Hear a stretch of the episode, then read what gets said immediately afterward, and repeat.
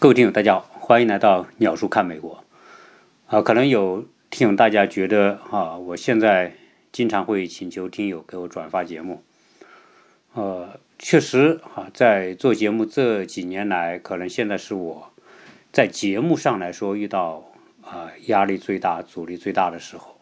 啊，只有大家转发我的节目，才会更多的人听到。因为有听友跟我说，呃，我现在他们在网上搜。美国新生活竟然搜不到了，所以呢，啊，影响大家收听我这个节目，当然更影响啊新的听友来来接触到我的节目，啊，所以我现在呢就，如果大家还是想听鸟叔的节目的话呢，啊，大家改一个搜索方法，大家就改，呃，搜索，就你搜索鸟叔看美国，那搜鸟叔看美国。啊，大家最少还能搜得到啊，要不然的话，你你搜都搜不到啊，那当然就没有人没没有更多的新的听友能听得到了。呃，我想遇到这些障碍或者阻力，也可能是正常的吧。啊，当然我很多听友说你要坚持啊，我我想我会我会坚持下去啊，就冲有这么多听友要想听，然后要转要呃帮我转发节目，我都应该把节目一直做下去。当然。除非是到了遇到很很极端的情况，那我也没办法，对吧？啊，但我我想肯定也不会遇到那种特别极端的情况了。最近跟一个在德州的朋友呃聊天打电话啊，因为那这个朋友呢是呃应该说来美国已经有五六年了哈，他他现在在一个学校工作，呃，德州大家知道就是德克萨斯州啊，呃，在美国来说呢，德州是一个很。特别的存在啊，所以今天我想跟大家来聊一聊啊，因为我这个朋友呢，我们打电话的时候他就说哈，他说可能你们都看到新闻了啊，也听到啊，德州发生什么事啊，因为因为由于这个雨雪冰冻天气啊啊，出现了这个大概是几十年来都没有遇到过的情况，而且德州竟然出现零下二十度的。这种非常极端的天气，在美国呃，在德州的历史上也没有出现过，所以呢，这个冰冻天气一来之后呢，令到我这个朋友，呃，他说在德州几乎那几天就如同地狱一般啊。那为什么如同地狱一般呢？曾经我记得在很多年前呢，大概十年前吧，有一个电影叫《后天》，啊，是美国的一个灾难片。这个《后天》讲的是什么呢？就是讲了美国。大陆遇到了啊极其极其寒冷的那种极端的冰冻天气，不是某一个地方，是全美国啊。由于这种极端的气候导致的这种环境的恶化啊，结果呢，啊，美国整个美国大陆全都被冻住了。那很多人就在这种灾难当天气当中啊，没法生存下去。啊，那美国拍了很多类似这样的灾难片吧，其中后天是讲气候，呃，急剧变化、气候恶化带来的后果，而而这个事情呢，在大概就在这个月啊，这个月的前面大概一个多星期之前，啊，所遇到的这种情况，啊，就如同电影所描述的一样，呃，我的朋友说，他大概经历了两到三天没电的时间。这两到三天没电啊，按理来说呢，德州它是在美国的南部，它的它是跟墨西哥接壤的，它的有一部分的这个地方还在亚热带地方呢，所以可见它是在美国几乎是最南端的啊，纬度上来说跟佛罗里达都差不多啊，但为什么这么南的一个地方竟然会出现这么冷的天气？可能大家谁也没预料到。啊，当然，气候学家说这个是因为从这个加拿大啊中部，因为是属于大陆嘛，那冷空气长驱直入啊，一直透过整个美国中西部，一直吹到德克萨斯州。大家有人说，那制了那么大规模的这种冷空气南下，为什么就德州出的这种问题呢？德州北边的什么亚利桑那呀，再往北边科罗拉多啊，再往北边，为什么没有啊？对吧？什么南达科他、北达科他那些呃，俄亥俄为什么没有出现这种冻得不行的情况呢？为什么偏偏就是这个德州啊？这个就是一个呃，因为说叫历史上都没有预料到会有这样的情况嘛。因为德州这个地方在冬天来说一般没这么冷，大部分情况下都是在十度左右啊，低于零下五度的时间都极少极少啊，低于五度的啊，低于五度的时时间都极少极少，大部分在十度左右啊。那既然是以前它的气候环境是这样，那所有的整个德州的这种啊能源供应、房屋建筑、公共系统，它都是按照比较热的这样一个环境来配置建设的。我都有，它最南端的休斯敦都和都处于亚热带这样一个地方，那有什么理由说哦，它不按照这个系统来建设呢？正因为它按这个系统，比如说房屋保暖，比如说这个冬天的取暖的这种系统和设施，它就不像北方，北方的房屋它的这种保温保暖的作用可能就做得更好。那正因为是这样一个情况吧，它的整个的建筑标准、公共设施的标准，包括冬天的。这种发电和热能供应的这个标准，都是按照它这个环境比较热来配置的。结果突然来了一股强冷空气，把整个德州大部分地方都给冻住了。啊，这个温度呢，就直接下到零下十度到二十度。零下十度到二十度，同志们是什么概念？就是说，差不多就是我们中国东北的吉林长。吉林和哈尔滨那种那种冬天的温度啊，零下十几度啊，当然东北还更冷，哈尔滨更冷的地方，零下三十多度，甚至更更冷的，你到漠河到这个这个乌苏乌苏里河那个跟俄罗斯交界的地方，那可能零下四五十度也有，对吧？但大部分情况下零下一二十度，那已经冷的不行了，一一盆热水端出去往空中一甩，这个在空中就从七八十度的热水一下就冻成冰了，就就它冷就是这种情况。那 德州这种地方，你想想看，根本都没有做这种准备了，突然来这么一股强冷空气之后，就把整个德州整个系统都给打乱了。好，说到这里呢，跟大家再介绍一下德州啊。德州是为什么说是美国的一个神奇的存存在啊？这个国家的历史。它就很有意思。德州本身呢，它早年并不是属于美国的地方，早年它属于墨西哥的一个州。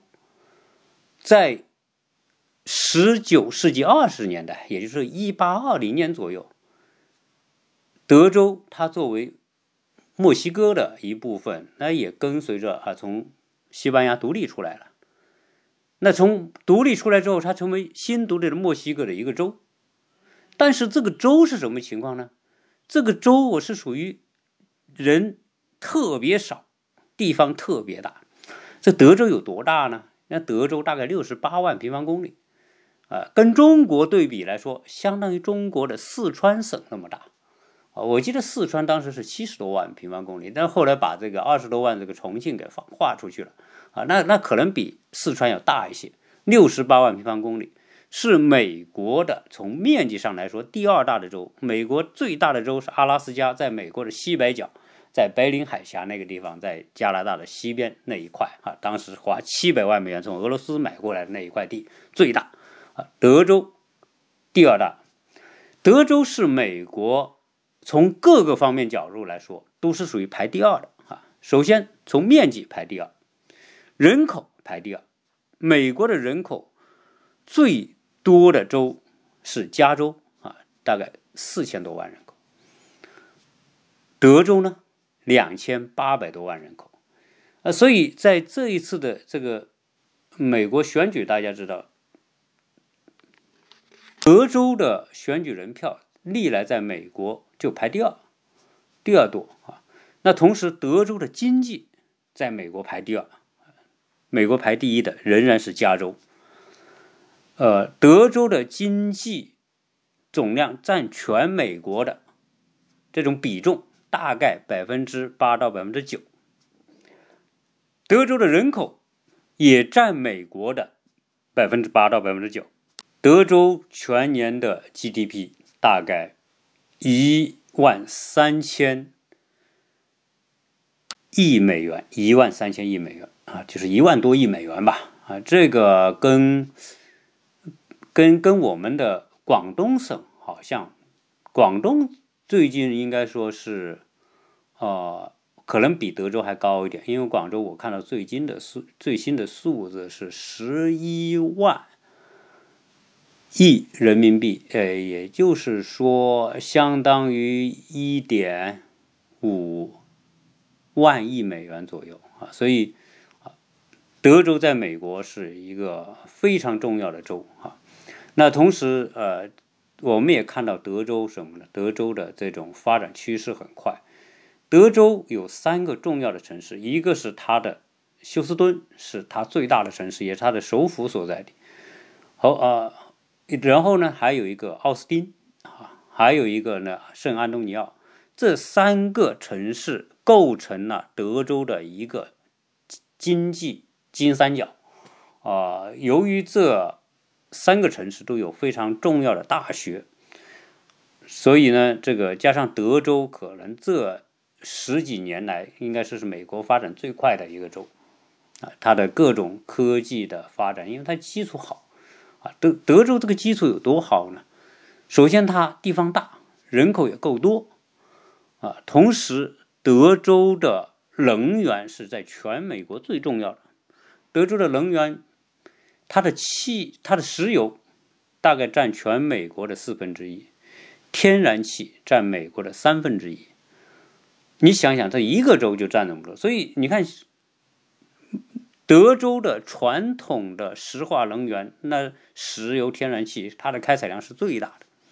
那那话就大家要问了，你既然你的能源是最大的一个州，你产那么多天然气，产那么多的石油，你发电不就用这些东西吗？那你怎么还会缺电呢？一个冷空气下来，竟然把把整个德州的整个电力系统、供电系统全部给给摧毁。基本上就没电可发啊！当然，这个话就是说回来，因为还是 没做好准备。当它的电力系统的发电系统、风能系统，它的风能也是全美国最大的风力发电，就清洁能源。这个冷空气下来，零下十几度，什么风力设备、风电设备扛不住，就冻住了。然后呢，发电厂给冻住了，核电站发电设施要冷却，这个这个循环水也给冻住了。其他的发电厂、其他的采这个石油开采以及天然气的开采，在这种 零度极端的这个零下十几二十度的情况下都没法运转，那机器系统没法运转，什么发动机、柴油机各都给冻住了。在那么冷的情况之下，你这个机器没法运转，油都给 凝固住了，你怎么运转？所以这种情况之下，那电就发不了啊。所以电发不了，就只能是大面积停电。因此呢，导致德州五百多万人口没电用啊，停电。德州的电力系统也没有做好准备啊。虽然天气预报就说啊。这个有有极端天气，他也没做准备，所以我们的朋友住在那里，就是说，哦，突然之间没电了，没电之后呢，开始通知说啊，可能就是几十分钟停电几几十分钟，结果他就在家等，大家心想啊，几十分钟扛扛就过去了，这个房子也没什么大问题，对吧？结果呢，几十分钟根本没电来，结果有的地方就一等十二小时、二十四小时，有的最多等了两天没电。这两天就要了这些人的命了啊！就我的朋友讲，怎么怎么要命呢？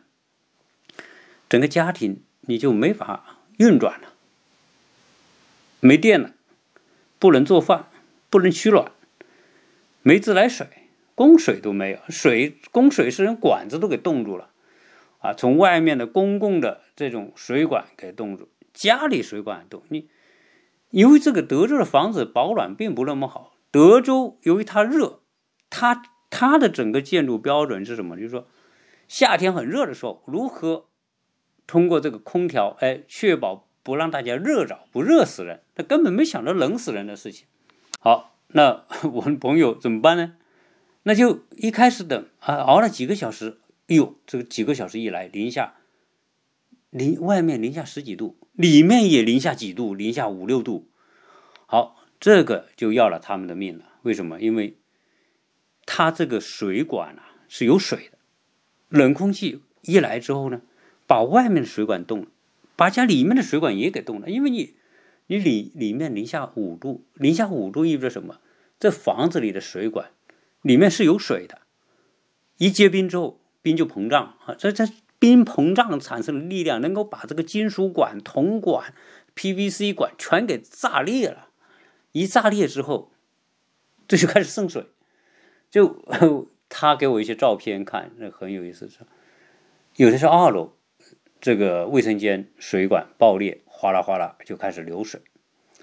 流水流一会儿之后呢，这个温度很低，结果呢是那个电风扇上面都是水往下流，从天花往下流，流着流着，电风扇上面就成了那个冰激凌，就是那个像冰冰冰棒。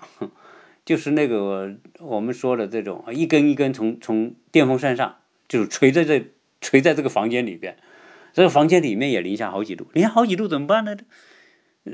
你电没电，你根本没法取暖呐。大家也没准备说啊，大家一看说，哎，美国人家不都有烧都家家有壁炉吗？你不烧点壁炉不就不冷了吗？但问题是，谁烧壁炉啊？我周边这些人没谁家烧壁炉的，大家。干嘛？虽然你看我家砍两棵树，我也没说哦，把这个树把它锯成一段一段放到这里来烧壁炉，因为烧壁炉它也很脏，烧着烧着空气当中都弥漫着这些烧的这些灰啊，所以大家没什么人烧炉。所有现在这边的壁炉系统都接着暖，接着这个这个天然气，你你烧壁炉实际上就是点燃天然气，然后有一个像一个炉口一样的，然后从这个炉口。它可能是呃，这个炉口就装的像柴哈，就一个柴，外表看起来像一个假造的、仿造的一个柴火的这个样子，然后气冒出来，然后烧烧，然后气就啊，这个带来一些暖气、热气在这个房间里面，但是用得着吗？实际上，这个壁炉这玩意啊，现在根本就不实用，壁炉是。欧洲人开始用起，然后美国这个欧洲人来美国、美洲大陆之后呢，建房子那个时候必须建壁炉。为什么？那时候可没有天然气，也没有石油，没有这些东西。你冬天去了，你就必须靠壁炉啊。所以美国的房子哈就一直保留有壁炉这个传统。而加上美国呢，柴火到处都是，容易获得，所以这个壁炉到现在为止，这个建筑还修壁炉。但是呢，它已经不再烧柴了，都是烧天然气。那那就为什么德州这次来壁炉起不到作用？大家不准备柴火，谁准备那么多柴火去买？那买柴火很贵的。你如果像我家哦，要砍两棵树，那还好。这这两棵树砍了之后呢，你你你把它劈成这个柴放到这里可以用，对吧？但是我们也，嗯，冬天都不烧柴，那我也不要，就让它全部拿走。啊！我要留着我自己累得半死，然后去砍砍放到这里，我又不烧干嘛？我就不要，他拿走。所以大部分美国人家里是没什么柴火的。所以德州冷空气一来，壁炉也没用，没东西烧。有些人一看没东西烧，冷怎么办呢？烧家具呗，看看哪些家具不值钱的，对，是木板的能烧的，就拆吧拆吧往这个壁炉里扔，然后把火点着哈，因为它这个。呃，虽然它是烧天然气，但是它的烟囱有用。你点着火之后啊，你烧之后，它这个烟往上走，啊，它这还是能用啊。就但是你这个烧家具能烧多久啊？你你烧一会儿就烧没了。所以 很多人烧壁炉、烧家具没用，怎么办呢？就开始穿棉袄。啊，德州这个地方本来就不冷，这个所以大家的棉袄可能也不多啊。但是有的衣服就往身上穿了，只能这样。然后。哎，有有个哥们，他就说，他正好有一次去这个这个阿拉斯加旅游，买了那个风雪服，专门在防风雪的啊，这在家里穿着这个衣风雪服来御寒啊，要不然这个刺骨的寒风就往里钻。好，那没有水你也没法做饭啊，没有没天然气你也没没电没天然气你也没法做饭。结果呢，这些人只能到外面去要吃的。啊，当政府也没做好准备，政府很多地方什么酒，有一个人他一个邻居从医院出来，本来住在家里，冷空气一来电一停，问题是他说这个病人在家里要干嘛？这病人在家里他有一个设备要维持这个病人，比如说这个调理呀或者呼吸呀，这他需要这个电，没电这个就就不行，这个病人可能就扛不过去，这怎么办呢？就找你。隔这个这个最近的有没有酒店啊？就是他想到酒店，酒店有电嘛？一般大部分情况酒店都有自己发电系统啊，能够对吧？你这没电，但是有些没有发电系统的，那你自然照样也没电。那些有电的，这个时候很多人为了救命，那就都订房啊，住到酒店去。这酒店的价格一下就翻了好几倍，一翻翻四五倍、五六倍。他说一个病一个客房。一天一千美元，啊，就是为了，因为有有暖气，大家就只能花这个钱去。结果那个病人也没办法，啊，这那但最后还是啊，反正找到了一个地方能够能够解决这个接电的问题，啊，所以又冷又没吃的，好，问题又来了。你说忍个一两个小时可以，但问题是你搞两天，两天之后呢，这些人干嘛？也只能躲在家里，你到外面去更冷，对吧？一开车，冰冻天气开车没法开，外面都结冰，结冰之后一下雪结冰，结冰之后呢，路面全是这个硬冰。我记得零八年的时候，我们国内出现了一次南方的这种冰冻天气，就是湖南、江西哈遇到那种，那那因为湖南、江西冬天原本是不那么冷的，结果呢来那么一次极冻天气。冷空气长驱直入，你看北京没事，东北没事，结果呢就湖南、湖北有事，因为湖南、湖北的系统，包括公交系统，什么铲雪的、除冰的，根本没这些系统。人家北方一到冬天，这个铲雪除冰，那那非常熟练，就把这个雪冰给除掉了。但是这些省没有，这德州也一样，他也没这些设备，结果呢也没法除雪，没法除冰，这车又开不了。所以你要说啊，到远处办点什么事，说朋友来哦。嗯，美国人有一点还是好，就是说大家在遇到困难的时候，还是有很多人会伸出援手啊，邻居之间互相帮忙，朋友帮忙。但问题是，在美国出门必须开车，这人都分得很散。那你这个冻成这个样子，是吧？你路也没法开车啊，就这个时候大家只能困在家里啊，家里也零下五六度，那就把所有的被子、毯子全给往身上裹啊，然后啊，后来。排了一两天之后，慢陆续续来电，啊，来电，但是那电不稳定啊，来一会儿停一会儿，来一会儿停一会儿，大概整整两到三天时间啊，很多地方哈就遭受这样的，所以几百万人都没有，没电没水，上厕所没法上，因为你上厕所这个水，你你没水没没有水可以冲厕所，那怎么不臭嘛？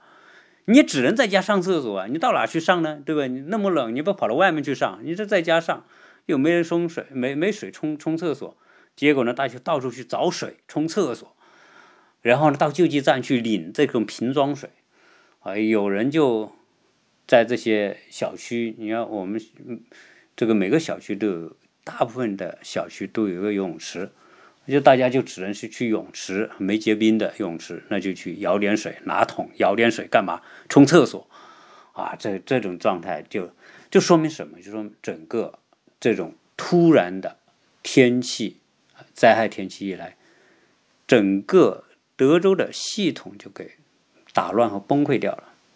这种打乱和崩溃啊，就意味着什么？就是那就回到我们当初说的那个话题啊，就是。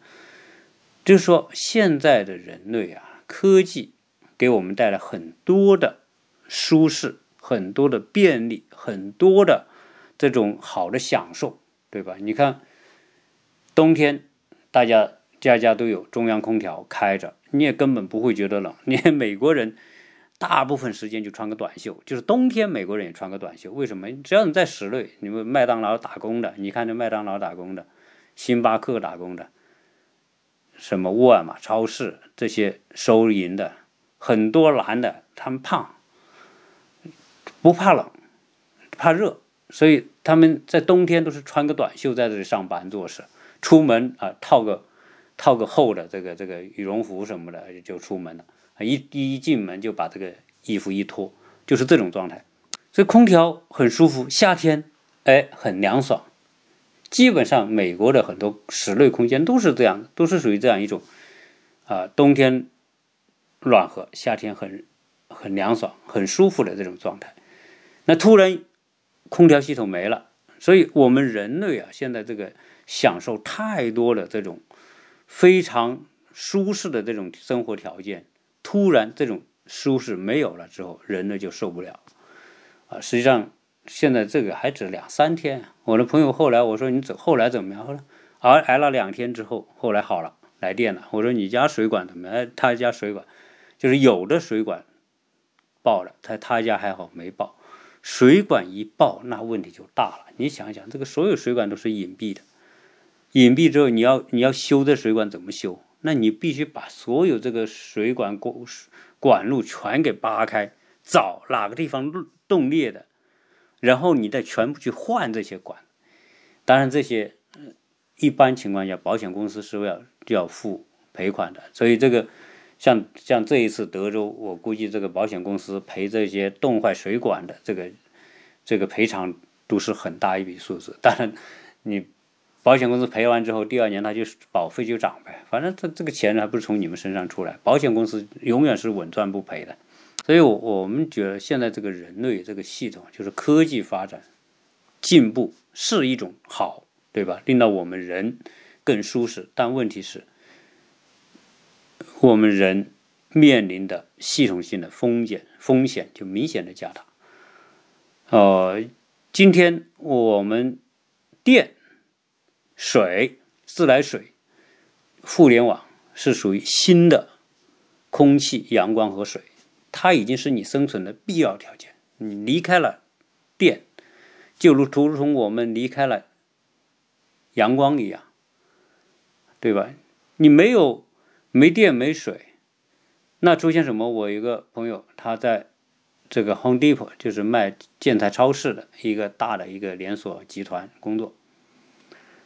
德州一遇到这个情况之后，德州这个系统，整个它的这个这个 Home Depot 这个销售系统，中央处理器都不行整个系统都没电，啊，它这个叫什么叫啊叫无电脑系统吧？整个数据中心啊都要从德州搬到亚特兰大了，因为亚特兰大从来没有遇到过这个情况。当然，我也只能是说。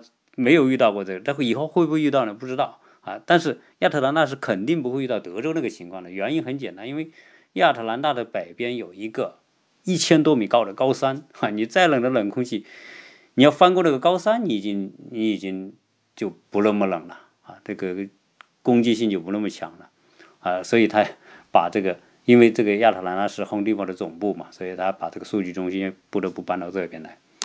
那。很多超市也没法营业，没有电了，电脑系统不能运转了，电脑系统不能运转了，你整个，对吧？收银、记账各种系统你没法弄了啊，你你就你就通不过，你没法搞啊，所以就遇到这种。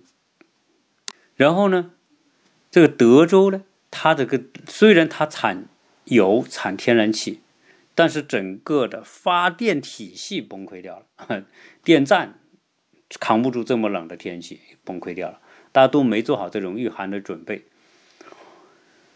呃，而且呢，德州我刚才讲，它是个神奇的存在，因为德州啊，它一直就有一种独立倾向啊，就有如果遇到一些什么不满的时候，就有人嚷嚷着啊，我们独立，我们独立。但实际上呢，它也都不会独立出去哈。而在美国的地位还是很重要的。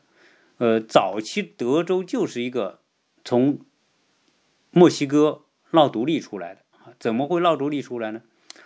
因为我刚才讲早期啊，这个德州是没几个人，它离什么呃墨西哥的这个人口多的地区很远，它是边远地区，没几个人，也没更谈不上有人守这个地方啊。所以到了一八二零年之后呢，就陆陆续续美国美国人西进，西进就进到德州去了啊。是但是德州那块地方是墨西哥的地方，这美国人我们说的。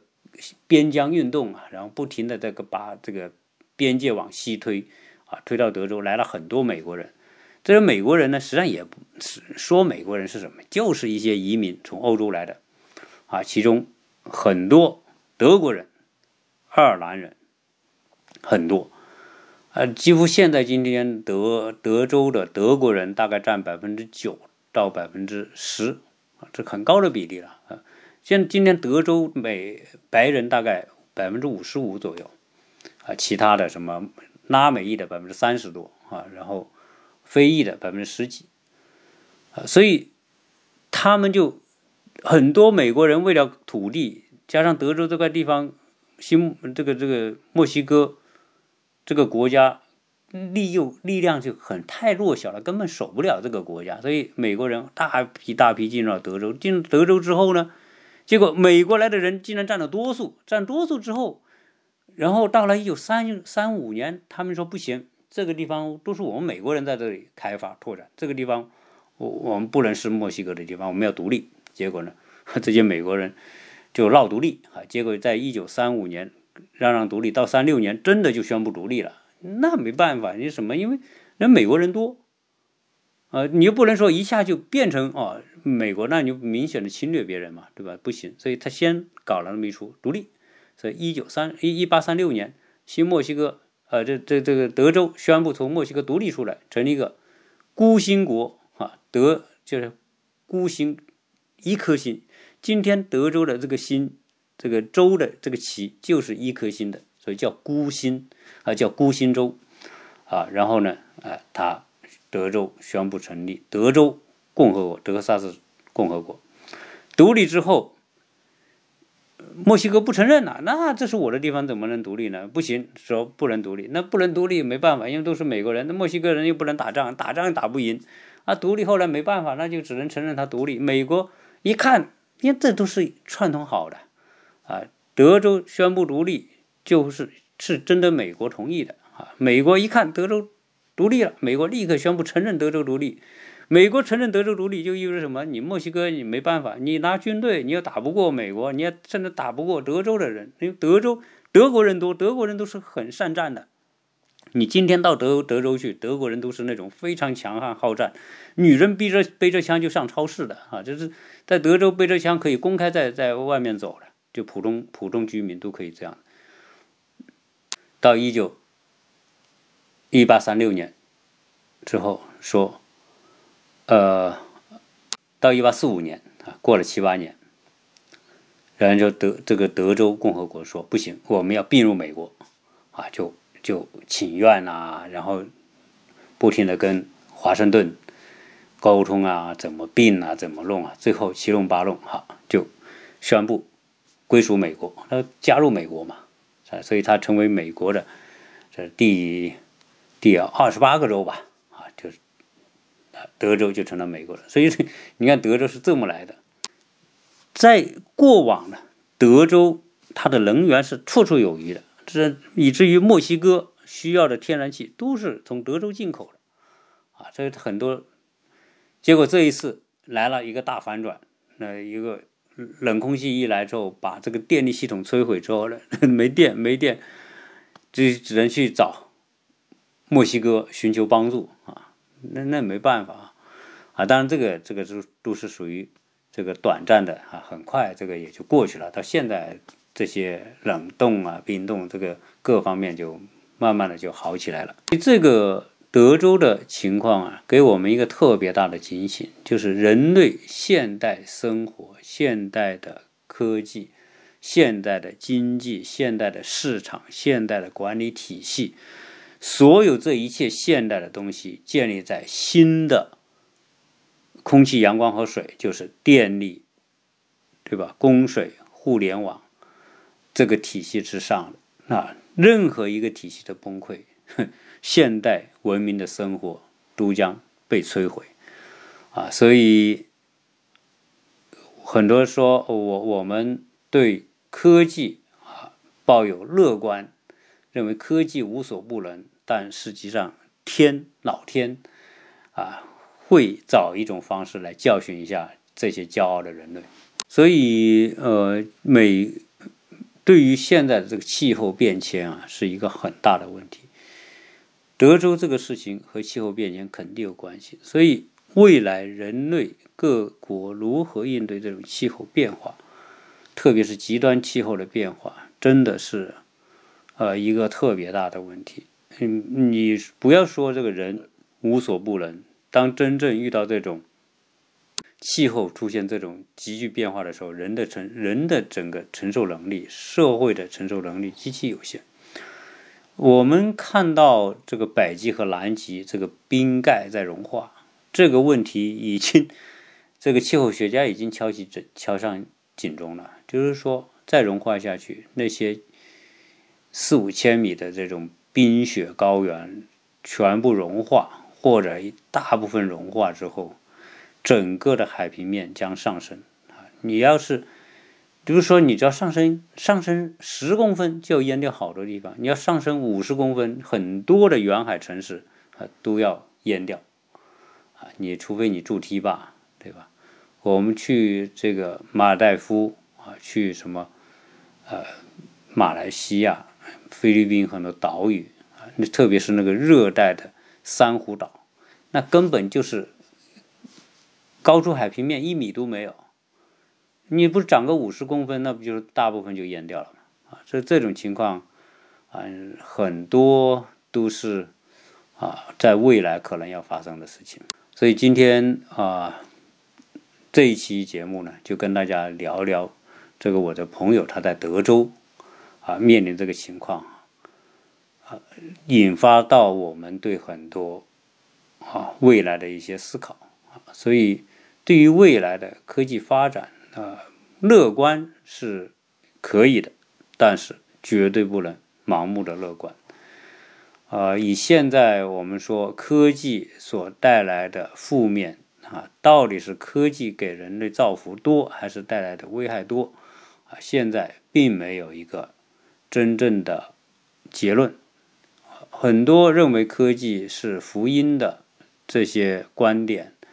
实际上呢是没有看到，现在远海就是这个海底的塑料污染，连最底层的八九千一万米的马里亚纳海沟下面都有塑料分解的塑料因子分子，就海水里面已经被塑料分子给融化了，而这个塑料分子是很难降解的，所以。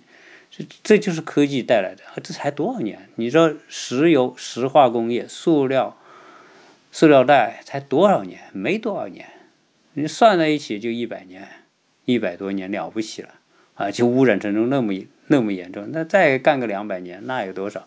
我们在美国去买这个菜，美国的超市那个塑料袋就是随你拿，你要多少？我们去买一次菜，基本上几十个塑料袋。反正几件东西给你装一个，几件东西装一个，啊，那一大堆塑料袋，所以每次我们买完回来就一大堆塑料袋。那这塑料袋都到哪去？到都到垃圾桶去了。这至于说它怎么去处理，怎么是填埋还是什么，我们也不知道，还是回收不知道。反正我看这塑料袋是没什么回收的。跟大家就闲聊这么多啊，以后呢，我们这个节目就叫。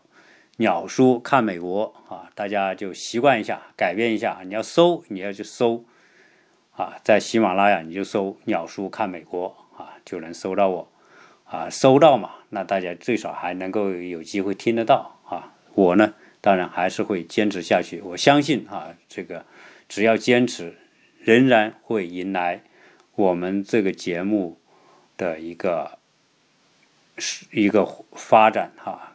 更多听友能听得到的这种状态，啊，我我也相信啊，因为实际上我现在这个情况还是看到，现在听我的节目绝大部分是老听友，因为新听友他搜不到嘛，都是老听友，以老听友还能这节目还能这样存在哈，我觉得啊是这也是给我一种信心吧。我相信啊，很快这种情况会改变啊，我们这个节目一定会有更多的人听。那这一期呢就跟大家聊这么多，有叫想加微信的，大家可以加。何洁世家的拼音，或者是加幺八六零七三幺八二零零，谢谢大家。